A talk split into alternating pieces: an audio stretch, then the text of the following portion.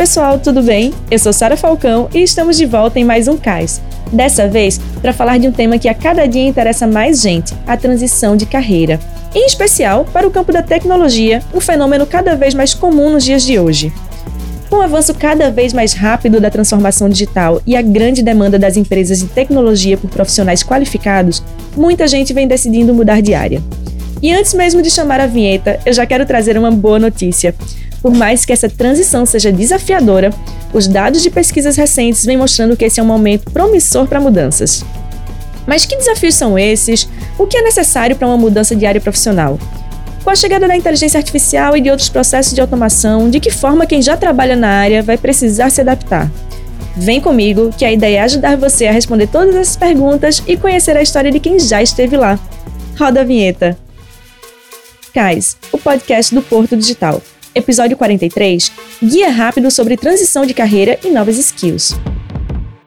Se você chegou até aqui, é porque é uma das pessoas que dorme e acorda pensando em migrar para a área de tecnologia. Mas calma, segura aqui na minha mão que você definitivamente não está sozinho. De acordo com um estudo realizado pela plataforma Online Currículo, só esse ano, 82% dos profissionais com mais de 40 anos já pensaram em dar outro rumo à vida profissional.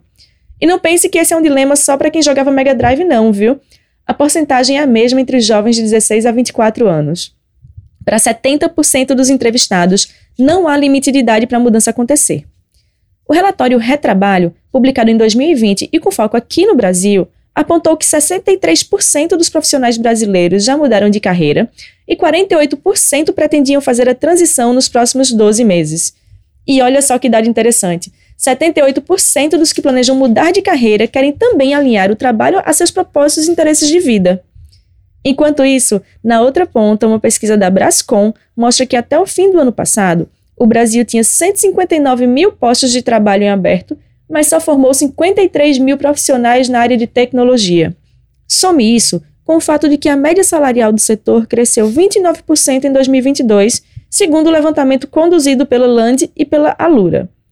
O estudo ainda apontou que 78% dos colaboradores de outras áreas das empresas gostariam de migrar para TI. E aqui você já sabe, né? Arrumei a casa, trouxe os dados e os números e agora chegou a hora da gente ouvir nosso querido Renato Mota, que gravou um papo massa lá nos estúdios do Porto Mídia. Chega aí, Renato, e vai apresentando nossos convidados do Cais de hoje. Olá, jovens, Renato aqui, ainda jornalista, não sei se permanecerei até o fim desse programa enquanto jornalista, mas mais uma vez de volta aqui nos estúdios do Porto Mídia, dessa vez com a casa cheia, que a gente está com três convidados aqui para falar de um assunto aí tão bacana, tão importante. Vamos começar por quem já está aqui dentro de casa, já frequenta aqui o Porto Digital. Fernando Sales se apresenta. Obrigado, Renato. Tudo bom?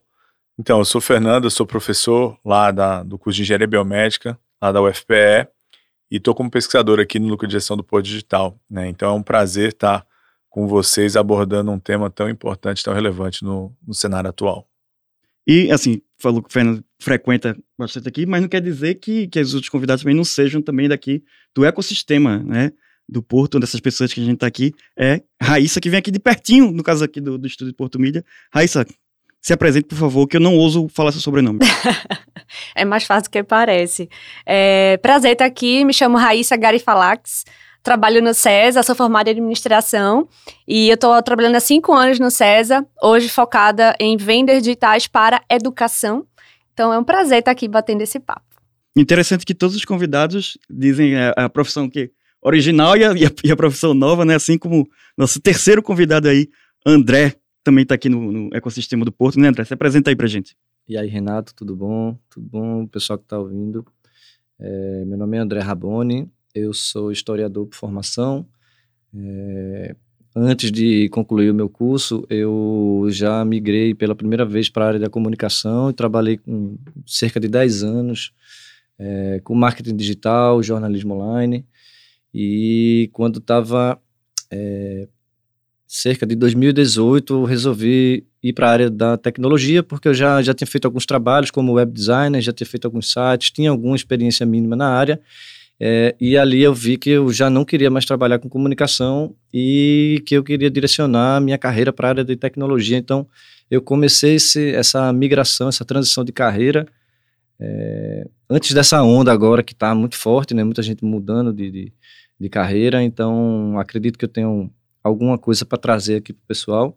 Eu hoje eu sou programador, sou designer também e sou historiador também. Trabalho como tech lead no time de produto da D2In, que é uma empresa embarcada aqui no Porto Digital.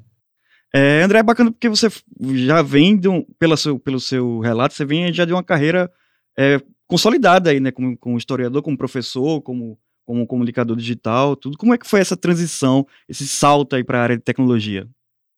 Então, eu, quando eu estava estudando História na UFPE, eu é, me tornei professor da rede pública, eu era professor, só que de música, né, uma escola municipal que tinha ali no Ibura, a Maria Lucinda, é, Maria Sampaio de Lucena, né, no R1, e, e também dava aula de História à noite no Brigadeiro Eduardo Gomes, que fica ali do lado do Santos Dumont.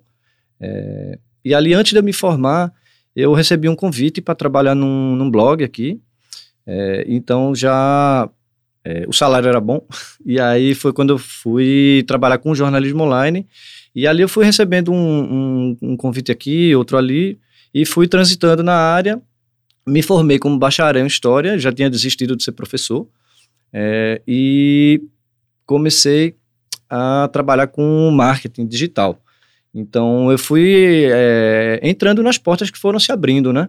É, trabalhei com, em, coordenando algumas campanhas, trabalhei em grandes eventos aqui, como a Bienal do Livro de Pernambuco. É, só que desde 2016 o ambiente na internet foi ficando muito poluído, muita treta, né? E eu não tinha mais espírito para aquilo, assim. Então foi quando, em 2018, é, uma direita mais radical começou a crescer no país, como a gente sabe. E ali eu resolvi abandonar esse ambiente porque estava me deixando doente mesmo, assim, sabe? É, e ali eu fiz uma grande mudança na minha vida, assim. Eu parei de fumar cigarro, eu fumei cigarro durante 22 anos. É, e ali foi final de 2018, eu resolvi realmente fazer uma mudança radical na minha vida. É, e entre elas eu mudei de carreira também. Comecei a estudar programação. É, entrei no primeiro curso co-branding que teve aqui do Porto Digital em 2019, que foi uma parceria com a Unite. É, eu sou da primeira turma desse curso já dessa nova gestão né, do, do Pierre Lucena. E ali eu comecei realmente a mudar a minha vida para começar a estudar programação mesmo, assim. É, e como eu já tinha uma experiência, uma bagagem vindo de outras áreas assim, eu consegui é, trazer isso para ocupar uma posição de liderança dentro do time que a gente começou a montar ali. É, e toda essa bagagem que eu tinha me ajudou. E eu acho que todo mundo que faz transição de carreira tem que, de certa forma, agregar essa experiência que traz de outras áreas e tem que pensar isso de alguma forma estratégica para ocupar um espaço, é, um bom, uma boa posição no menor tempo possível. Isso, isso que André falou é bacana porque esse lance de transição de carreira não é uma coisa exatamente nova, muita gente já fez aí. Acho que é natural de um, um segmento que está em baixa você querer migrar para um segmento que está mais em alto, mas está em crescimento.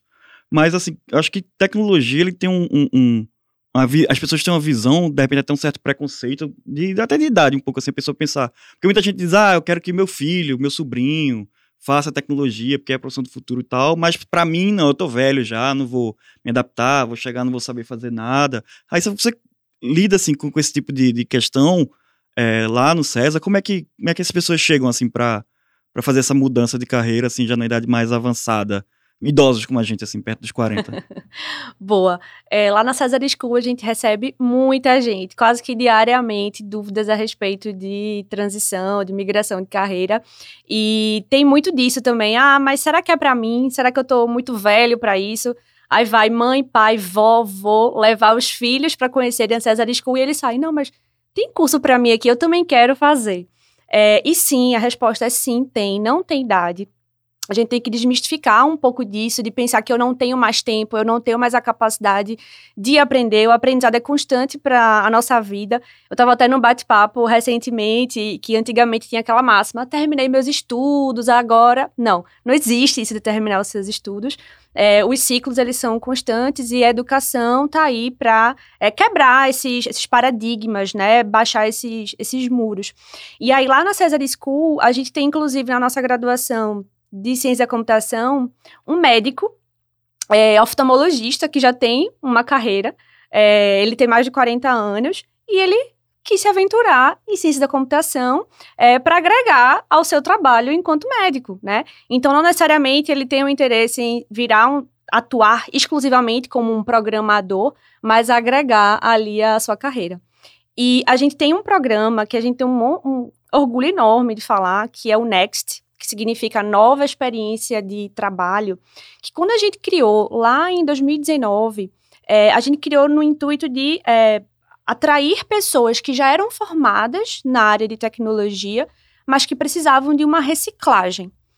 No final das contas, o que, é que a gente percebeu? A gente conseguiu atrair um pouco desse público, mas a grande maioria realmente não era reciclagem, mas era transição. É, vendo outro lance interessante que o André até falou também, que essa questão de você trazer o seu conhecimento, né? Que você tem na outra área para agregar na parte de, de tecnologia. É, você acha também que a partir do momento que a tecnologia também está evoluindo, que ela está se tornando cada vez mais multidisciplinar, mais transdisciplinar, isso facilita, pode facilitar nessa transição, assim, de repente eu acho que uns anos atrás era o pessoal que trabalhava em tecnologia era mais fechado mesmo em tecnologia. Hoje em dia, como está aberto, a gente tem várias coisas diferentes acontecendo assim. É, tá mais, o mercado aceita mais até quem traz esses conhecimentos? Sim, Renato. Acho que sim, tem, como você colocou muito bem, é, acho que as barreiras de entrada estão cada vez menores. Se a gente for ver hoje em dia, a gente tem plataformas aí, o crescimento do código aberto trouxe uma democratização, uma popularização. Hoje você consegue, por exemplo, com a sua conta do Google, entrar lá no Google Colab, que é tipo um Google Docs, mas onde você pode programar lá em Python, em R.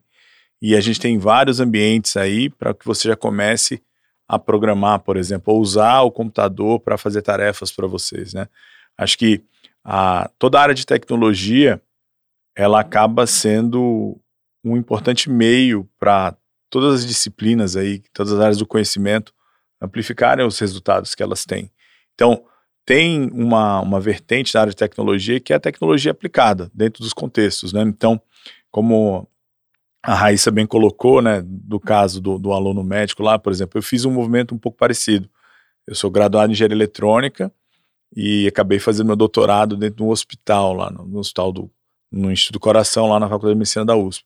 E trabalhava com, com profissionais de saúde. E hoje eu vejo cada vez mais a gente tendo profissionais da saúde de outras áreas se empoderando, né, usando as tecnologias para potencializar os seus resultados.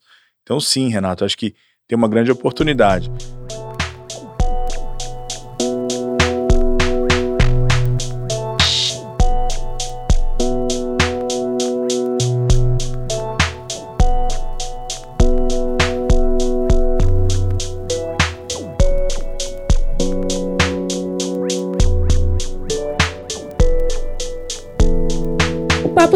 Bom e eu só voltei aqui rapidinho para indicar dois episódios que tem tudo a ver com o que a gente está debatendo aqui. Tem o CAS 28, chamado Chegou a Vez do Design Centrado no Usuário, onde a gente fala sobre UX Design e como a área é uma das mais procuradas por profissionais que não possuem formação na base de tecnologia. E o CAS 39 também, chamado O Presente e o Futuro do Trabalho, no qual a gente debate não só sobre questões relacionadas ao trabalho remoto ou presencial, mas falamos também sobre como as transformações digitais vêm acelerando e transformando as nossas relações com o trabalho. Já coloca esses dois episódios na tua fila de reprodução. Raíssa, você me sempre convenceu, já estou com a página aqui do Next aberta, tá? as inscrições estão encerradas, mas eu estou colocando aqui o, o meu e-mail para o Avise-me. Enquanto esse e-mail não chega, o que é que eu preciso saber antes de partir nessa migração? Assim, o que é que eu preciso procurar, me informar? Quais são os primeiros passos? O que a gente fala é, o Next, ele é um excelente programa para ser um primeiro passo nessa mudança. Então, é um programa que dura aí mais ou menos de três a quatro meses. É um intensivão com esse beabá, como eu falei. Você sai programando do curso.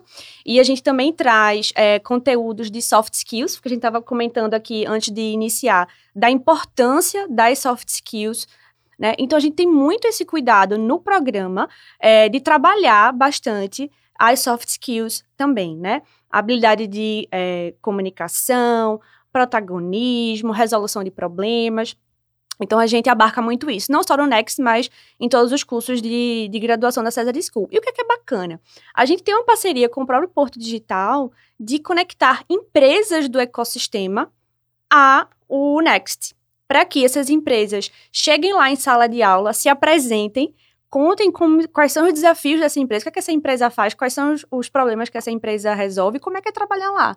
Né? E aí esse estudante ele consegue ter uma maior dimensão de como é que é trabalhar no mercado de, de tecnologia, né? O que é que eu faço para chegar lá? Então a gente consegue construir algumas pontes ao longo, é, ao longo do programa. E a gente percebe que os alunos que são mais bem-sucedidos pós-Next, eles não param de estudar. Então, é você encarar que realmente é um primeiro passo para o teu processo de transição. Existem vários cursos bacanas também por aí é, no mercado que você pode fazer para complementar. É, André, é legal porque você não só é de humanas, como, como você estava falando, mas também vem dessa do, do jornalismo digital aí, da história. Quando você começou essa transição, você foi primeiro atrás das habilidades que você já tinha alguma familiaridade, né, como, como a Raíssa falou, e mais para frente, assim, quais foram as habilidades que você sentiu que você não tinha de jeito nenhum e teve que se aprofundar? Renato, eu vou pegar o gancho já da, da tua pergunta para já fazer um, uma certa dica para quem está fazendo transição, que é o seguinte: às vezes a gente fica focando em querer desenvolver o que a gente não tem nenhuma habilidade e isso pode ser um erro estratégico, como eu falei no começo, né? Quem está fazendo transição de carreira não tem tempo a perder, né? Tem que ser rápido, tem que ser estratégico e tem que ter uma dose de autoconhecimento para saber aquilo que a pessoa já é bom. Então, assim, por exemplo, eu já tinha facilidade para escrever, para falar em público, porque eu já tinha dado aula, já tinha trabalhado com, jornalismo online. Então, é, essas habilidades que eu já tinha um certo, um, um certo nível é, de senioridade, eu aperfeiçoei elas, assim, sabe? Eu não deixei elas estanque e fui fazer outras coisas. Eu sabia que eu tenho que fazer outras coisas, uma delas estudar matemática. Você não pode querer é, simplesmente desenvolver aquilo que você não tem o menor talento, assim, né? Você tem que saber identificar aquilo que você é bom, melhorar no que você é bom e ter uma base mínima sobre o resto das coisas. Então, é, eu não tinha muita base de lógica de programação, então eu tive que estudar muito, assim, muito, fazer exercícios repetitivos, desafios, muita coisa assim, sabe? É, estudar algoritmos, estrutura de dados. Então, assim, estudei estrutura de, de dados com, com, Java, com Python, enfim. É, eu tive que estudar isso porque sem isso você não consegue entrar na área da, da tecnologia.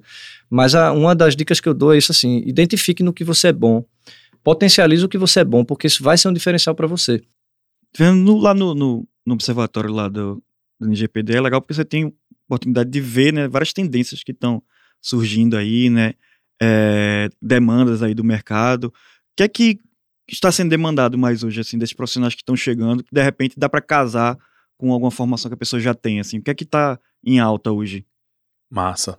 A gente tem aí, a gente fez uma pesquisa que deve estar tá até saindo alguns resultados mais para frente sobre os principais perfis de empregabilidade. Né? Então, tem, é, por nós estarmos num ecossistema de tecnologia, né, então tem muita vaga para desenvolvedor, desenvolvedor back-end, front-end, full stack, né, e aí nos diferentes níveis de senioridade, né, júnior, pleno e sênior, né, então assim, é, tem uma, uma grande tendência de, de ter pessoas com maior nível de senioridade, pleno e sênior, tem também demanda na área de dados, então analista de dados, cientista de dados, né, engenheiro de dados, né, pessoa engenheira, de dados, e, e tem a parte de, de gestão de projetos, né, então gerente de projetos, analista de negócios, né, então essas são as vagas que a gente vê mais disponíveis por aí.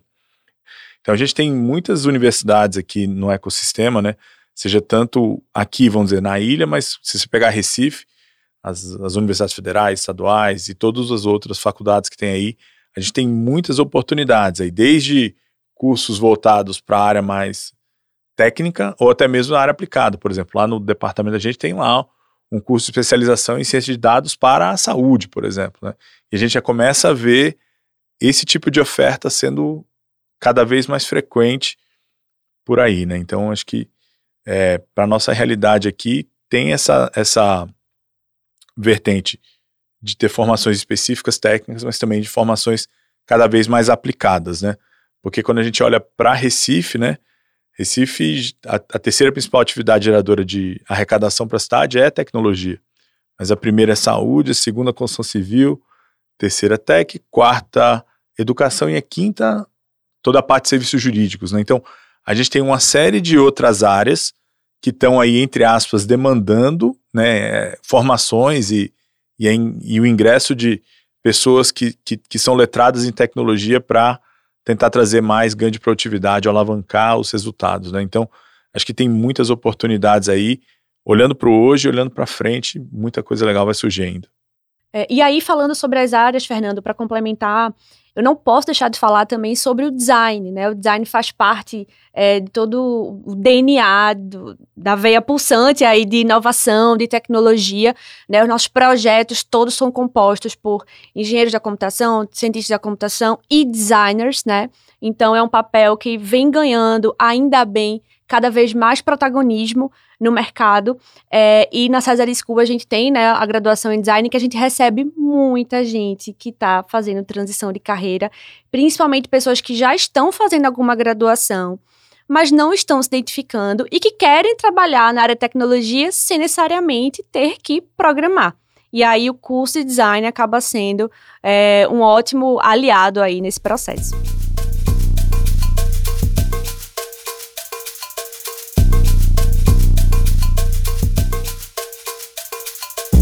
Voltei! Bora falar de futuro?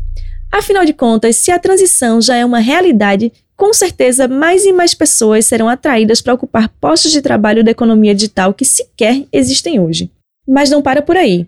E aqui eu vou trazer de volta um termo que apresentei para vocês que já havíamos trazido antes no CAIS 41, o reskilling.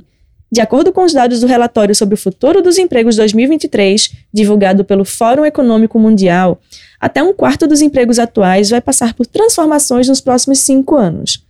A expectativa é de que 23% dos empregos mudem até 2027. E nesse novo cenário, a adoção de tecnologia e o aumento do acesso digital serão determinantes. E aqui vale destacar que essa transição tem dois lados. Embora novas oportunidades surjam, algumas ocupações serão substituídas por automação e inteligência artificial. Portanto, é essencial investir em reskilling e atualização de habilidades para se adaptar às novas demandas de mercado de trabalho que estão em constante evolução. Isso vale não só para quem quer entrar no ramo de tecnologia da informação, mas também para quem já faz parte desse mercado. Ainda segundo o relatório O Futuro dos Empregos 2023, as ocupações de crescimento mais rápido nos próximos anos serão as relacionadas à inteligência artificial, aprendizado de máquina, sustentabilidade, análise de inteligência de negócios e segurança da informação. Além disso, o relatório aponta que os setores com maior crescimento absoluto de empregos serão a educação, a agricultura e o comércio digital. Big Data está no topo da lista de tecnologias que devem criar vagas, com 65% dos entrevistados da pesquisa esperando crescimento de empregos em funções relacionadas. E o Fórum Econômico Mundial aponta que o treinamento de funcionários para utilizar inteligência artificial e Big Data será priorizado por 42% das empresas pesquisadas nos próximos cinco anos, ficando atrás do pensamento analítico com 48% e pensamento criativo com 43% em termos de importância. É, Fernando, você estava falando aí de futuro. Sempre pensando na formação clássica aí, de um curso superior, né? Uns 3, 4, 5 anos né, de, de tempo. Levando em consideração esse tempo, e que a gente está passando por um, um, momento na história que tem várias transformações do trabalho acontecendo de forma muito rápida, né? Cada vez mais rápida. É, então a pessoa, pô, vou, beleza, vou fazer minha transição de carreira, mas só vou estar formado daqui a uns 3, 4, 5 anos. É, o que é que ele tem que estar preocupado lá na frente na formação dela? Assim, coisas que estão começando agora, mas que mais na frente vão estar transformando né, a, a, o trabalho não só dessa pessoa, o futuro dela, mas o trabalho de todas as pessoas. Né? É, como é que você vê o futuro né, dessa, dessa transição? Massa, Renato.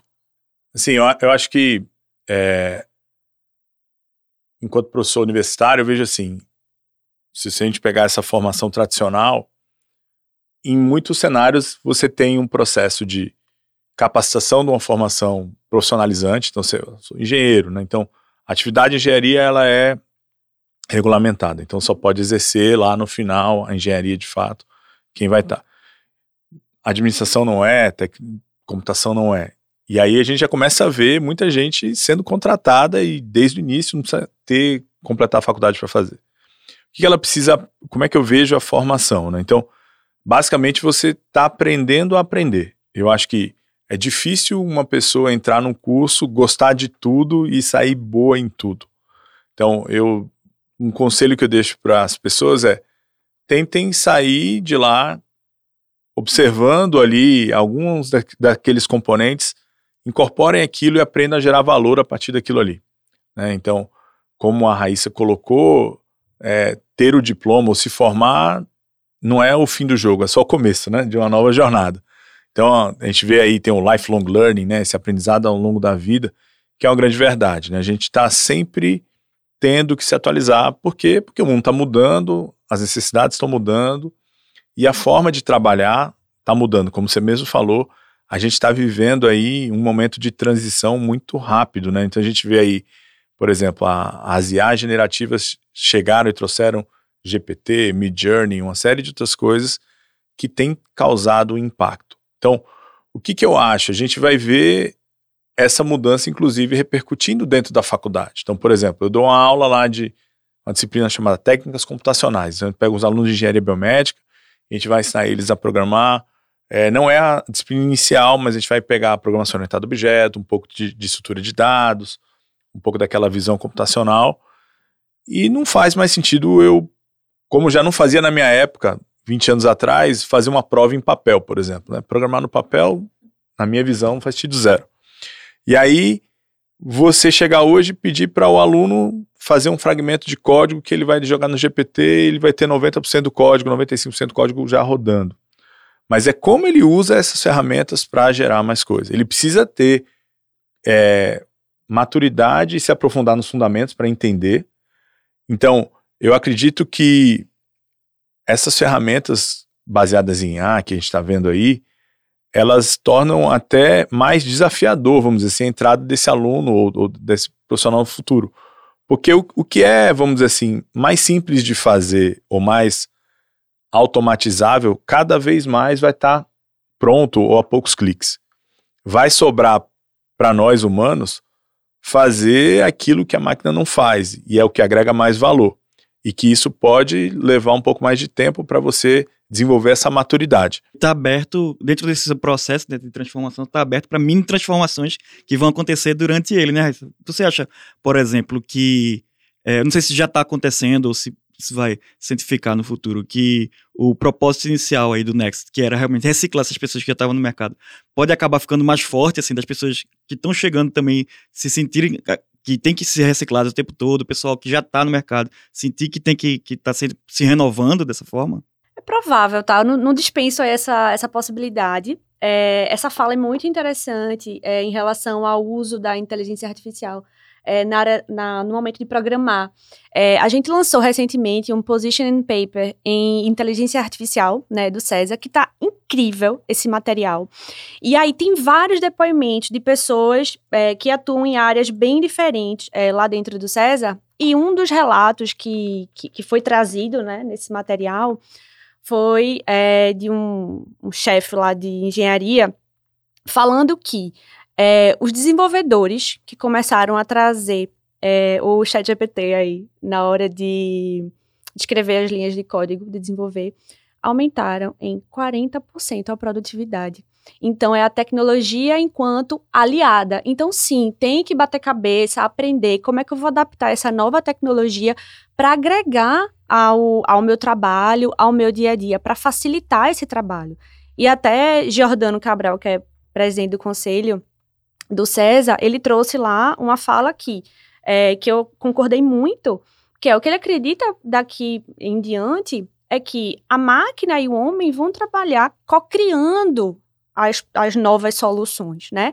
Então, como é que a gente pode potencializar esse trabalho do, do ser humano ali trazendo os comandos e a máquina potencializando? A gente vai alcançar resultados, assim, inimagináveis do que a gente já conseguiu criar até agora. Então, sim, é possível que a gente tenha programas que vão estar muito conectados com essa atualização e com essa cocriação de tecnologias. E é interessante porque acho que muitas vezes, para além de, necessidade financeira ou qualquer coisa, muita gente faz a transição na carreira por, por, por se sentir acomodado, né, onde está e querer, né, dar uma movimentada. Eu queria saber de você, André, que assim, que tá relativamente pouco tempo, né, considera 2018 para cá, uns quatro anos aí, é, e vendo esse cenário, você, como é que você se sente? Você se sente desafiado, assim? Você se sente motivado, de repente, a estudar mais, a se aperfeiçoar mais, tá é, enfrentando aí esse, esses desafios? Eu acho que assim, cara, existe um, um estigma assim né, na, na, visão do programador, aquele cara que trabalha dentro de uma caverna sozinho e tal, pro, é, desenhando linha de código, e na verdade isso é uma, é, um, é uma imagem meio fictícia, né? É, o, o, importante, que eu acho muito importante, é a pessoa saber trabalhar em equipe. É, então, nesse sentido, trabalhar em equipe é também trabalhar em equipe com essas tecnologias generativas, né? É, seja um chat GPT, um Midjourney ou qualquer outra que seja.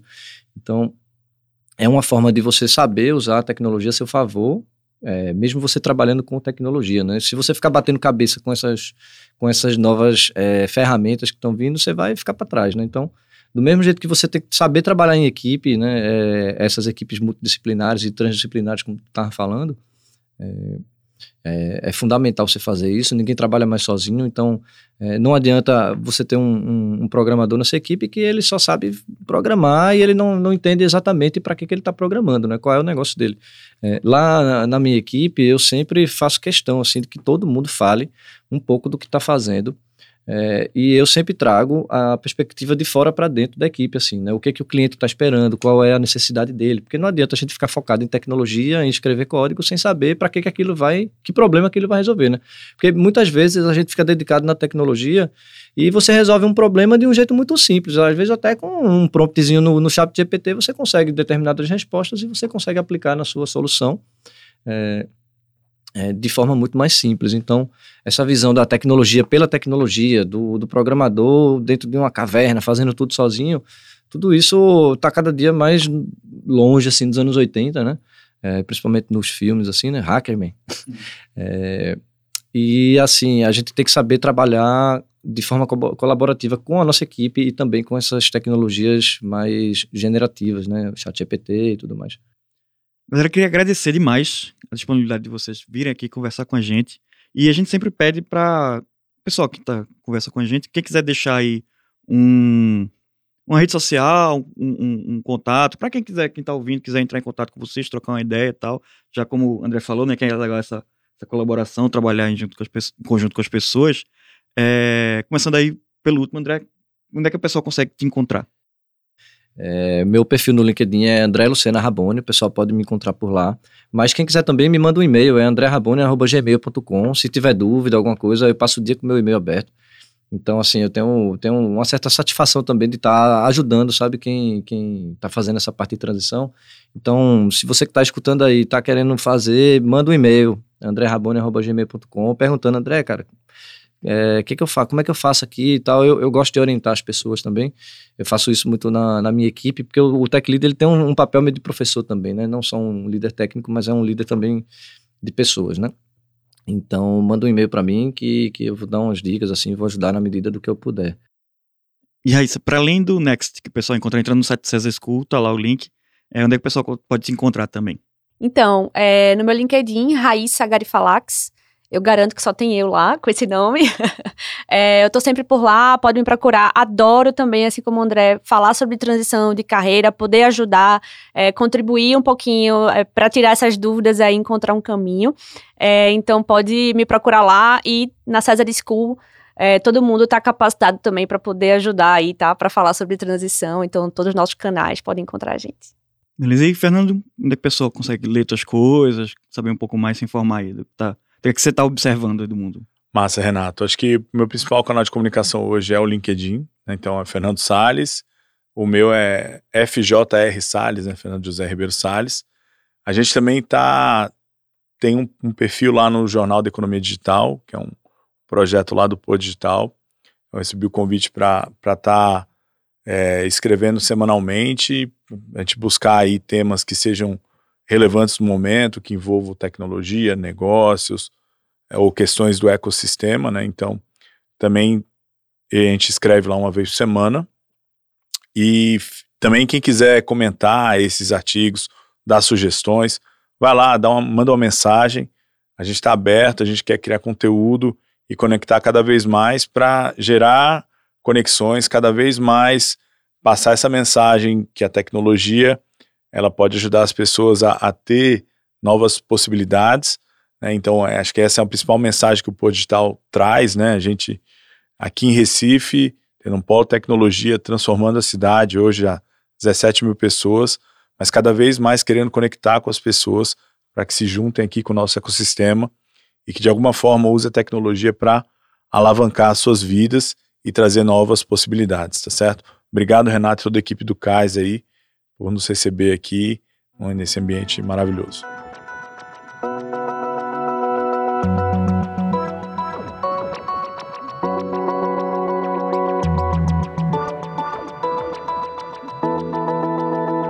O Cais Podcast está disponível nas principais plataformas de streaming. Assine na sua plataforma preferida e acompanhe sempre que um novo episódio for lançado. Para mais conteúdos, você pode conferir as redes sociais do Porto Digital, que trazem as novidades sobre o programa e bastidores das nossas gravações. No Instagram, Facebook LinkedIn, estamos no barra Porto Digital, tudo juntinho, e no Twitter somos o arroba Porto Digital. Segue lá! A gente se encontra novamente aqui no próximo episódio do CAIS. Até logo! CAIS é uma produção do Porto Digital em parceria com a Doravante Podcasts. Apresentação Renato Mota e eu, Sara Falcão. Reportagem e roteiro Guilherme Gates e Renato Mota. Revisão e checagem Sara Falcão. Entrevistas Guilherme Gates e Renato Mota. Edição e masterização Rafael Borges. Trilha sonora Estesia. Supervisão geral Rossini Barreira.